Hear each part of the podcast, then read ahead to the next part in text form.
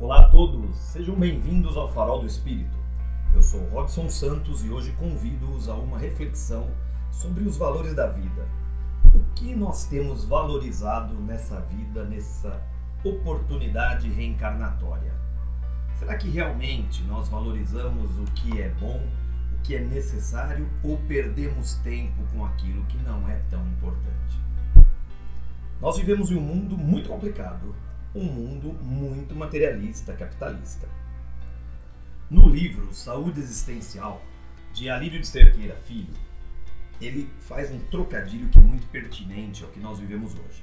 Nós vivemos um tempo de teres humanos e precisamos resgatar os seres humanos.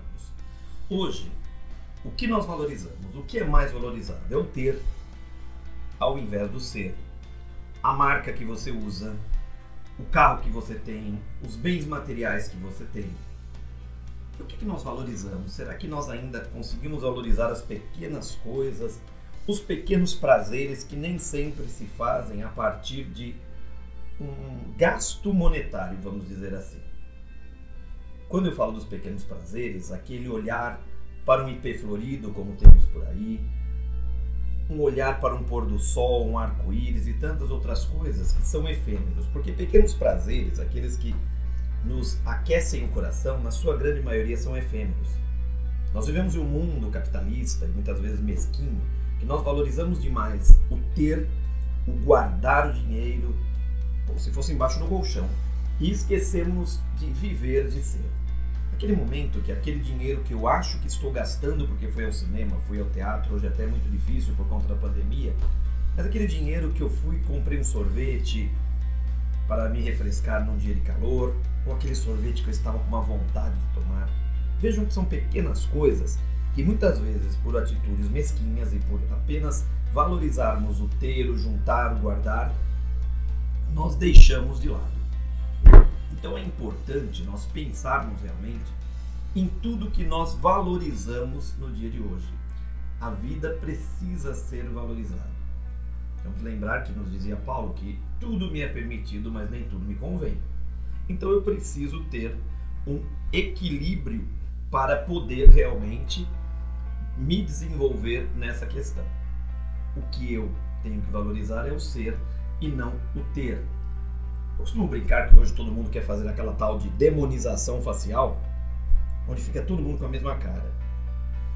Hoje nós queremos usar as plásticas para uma estética perfeita, aquele cabelo, é, tirar as papadas e tantas outras questões. E vamos lembrar que somos perfeitos, como perfeito é o nosso Pai Celestial, como nos disse Jesus. No livro dos Espíritos, a questão 712, diz o seguinte: com que fim pôs Deus atrativos no gozo dos bens materiais? Pois é, uma pergunta. Então, por que, que Deus nos, nos mostra tudo isso, nos entrega tudo isso? E a resposta vem para instigar o homem ao cumprimento da sua missão e experimentá-lo por meio da tentação. Na 712A, tem lá a pergunta: qual o objetivo dessa tentação? Desenvolver-lhe a razão que deve preservá-lo dos excessos Será que eu preciso de tudo que eu quero? Será que eu preciso ostentar aquilo que talvez me tenha custado tão. É, aquele carnezão, aquele boletão, sabe? Só para dizer que eu tenho. Aí na questão 713 vem: traçou a natureza limites aos gozos?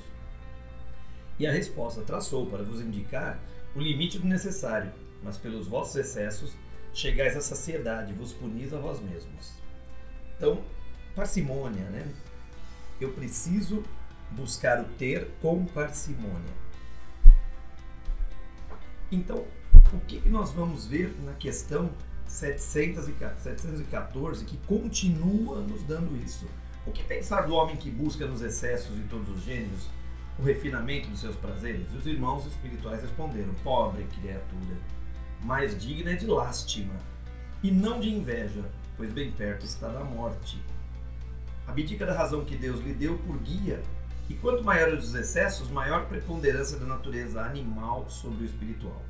As doenças e a morte que resultam do abuso são ao mesmo tempo o castigo e a transgressão da lei de Deus.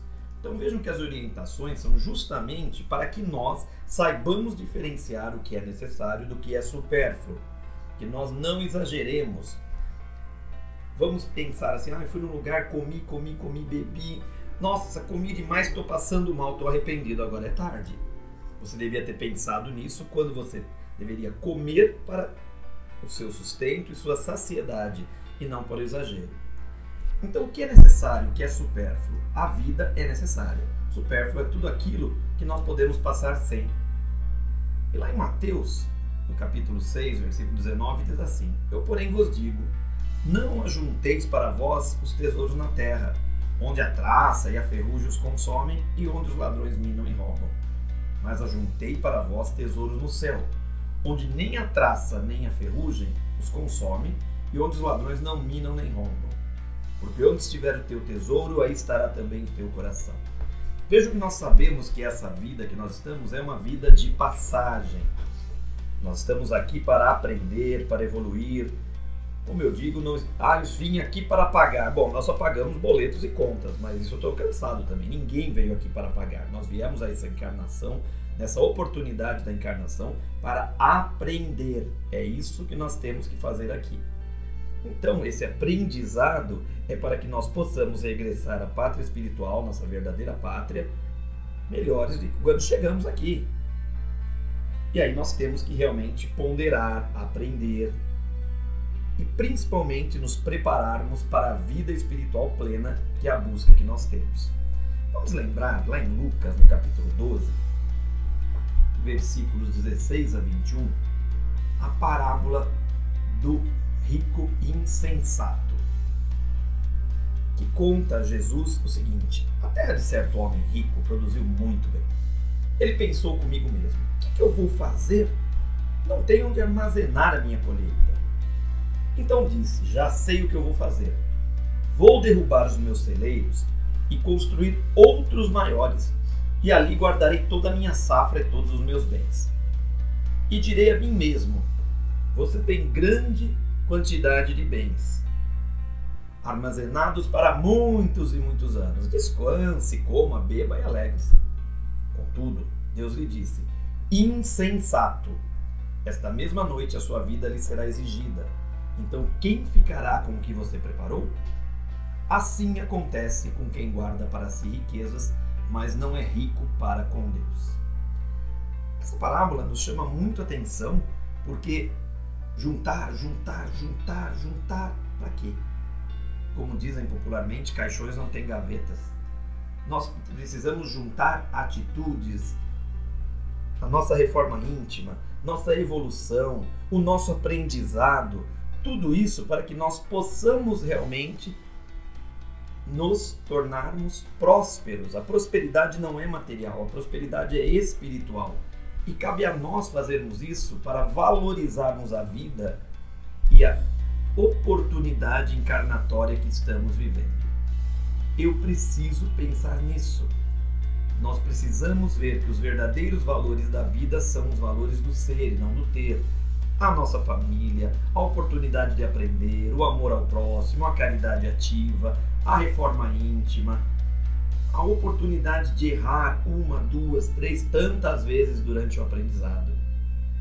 E já que estamos falando de vida, de valorizar a vida, nós estamos num momento muito importante, o chamado Setembro Amarelo. Apesar que eu digo que o Setembro Amarelo deveria durar de 1 de janeiro a 31 de dezembro todos os anos.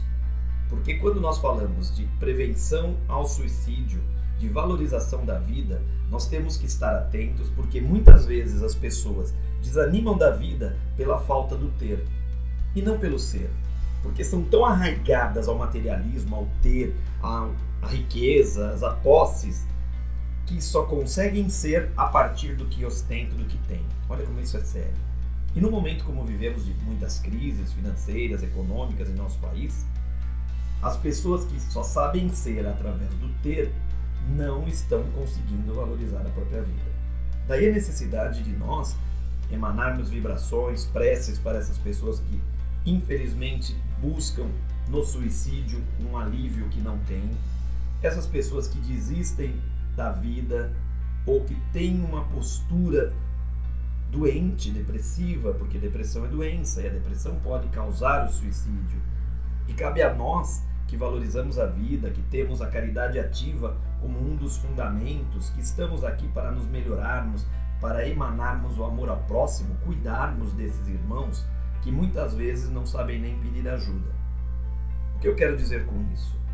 A vida vale o ser, o ser vale a sua vida. Nada é mais importante do que ser, existir, evoluir e aprender. O ter é passageiro, é efêmero. Eu posso ter hoje um carro que amanhã pode me ser roubado, como na, nós vimos no livro dos Espíritos. Eu posso ter uma roupa de marca que uma traça pode roer. Eu posso ter um computador, um smartphone último tipo que pode dar um pau, para gente falar um português mais popular. Mas o que eu sou, o que eu agrego ao meu ser, ninguém tira. E nós, enquanto espíritas, nós temos uma missão nesse processo encarnatório que é evoluir e auxiliar os nossos irmãos através da prática da caridade ativa.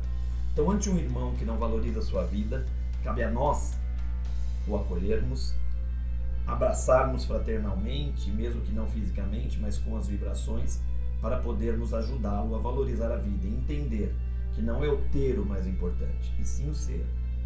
Como diz o Alírio, não são os teres humanos que precisam seguir em frente, mas são os seres humanos que precisam ser resgatados. Que nós possamos valorizar a vida pelo ser e que possamos tocar aqueles irmãos que porventura chegarem em nossas vidas com o amor, com a caridade, para que eles também entendam que precisam se valorizar enquanto seres humanos maravilhosos, únicos, em busca de evolução espiritual e não da evolução material. Deixo aqui um fraterno abraço a todos e até o nosso próximo papo.